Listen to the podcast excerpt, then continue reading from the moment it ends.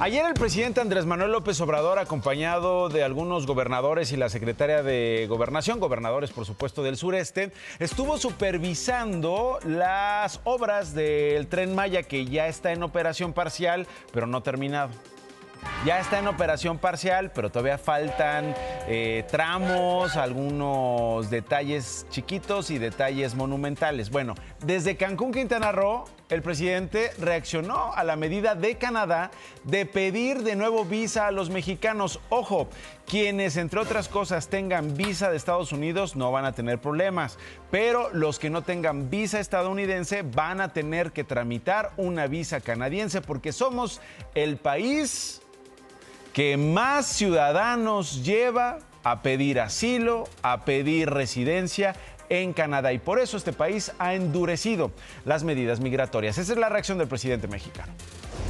En una modalidad, me dicen, en donde solo puede afectar a un 40% de los que van a Canadá. Qué bueno que, que se moderaron. De todas maneras, nosotros consideramos que se podían haber buscado otras opciones, otras alternativas. Sin embargo, ellos tomaron esa decisión. No podemos nosotros romper relaciones con Canadá.